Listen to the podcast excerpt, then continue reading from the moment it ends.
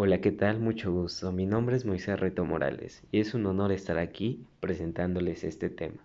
El tema de hoy es el cubrebocas. Pero ¿sabemos qué es el cubrebocas? ¿Sabemos cuál es la función del cubrebocas? ¿Sabemos de qué material está hecho el cubrebocas? Bueno, vamos a descubrirlo. Para empezar, ¿qué es el cubrebocas? Pues básicamente el cubrebocas es un recurso que sirve para garantizar la seguridad, la seguridad del personal de salud y del paciente. Actualmente el cubrebocas se ha convertido en la herramienta indispensable para todo el mundo, debido a la pandemia que hoy en día estamos enfrentando. La función que tiene el cubrebocas es evitar la diseminación de microorganismos que se alojan en boca, nariz y garganta. Su uso se recomienda en momentos de infección viral, como lo son los resfriados y la gripe. Muy bien, ahora hablemos del material que está hecho. El cubrebocas Está hecho de tela no tejida, que a la tela no tejida se le puede llamar propileno. Debe contar con tres capas, capa externa, capa interna y en el centro debe tener un filtro. El filtro es la capa más importante del cubrebocas, ya que es la que protege de nuestras bacterias que se producen en nuestra saliva.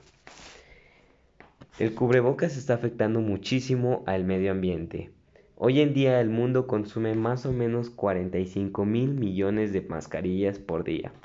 Y esas, de esas 45 mil millones de mascarillas que llegan a bosques y a mares, sobre todo a los ríos o mares, que es donde más se contamina. Las mascarillas quirúrgicas pueden tardar hasta 400, 400 años en descomponerse. Las mascarillas de un solo uso no se pueden reciclar. Entonces, ¿qué debemos hacer?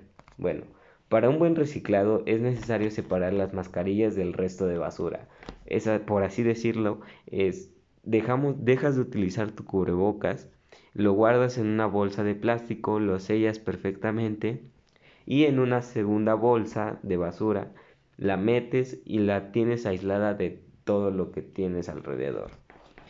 Cosas fundamentales que deben hacer al dejar de utilizar una mascarilla es no tirar al piso, no las deben tirar al piso en las calles.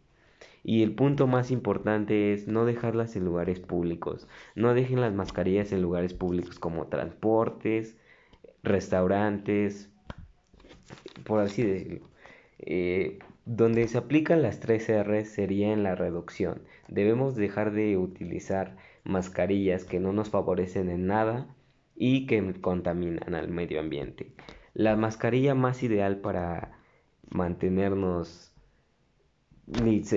para mantenernos eh, sin contagiar y todo son los KN95. Esos son los cubrebocas más fundamentales que nos ayudan a no transmitir nuestras bacterias hacia otras personas. Eso es todo por hoy y muchas gracias.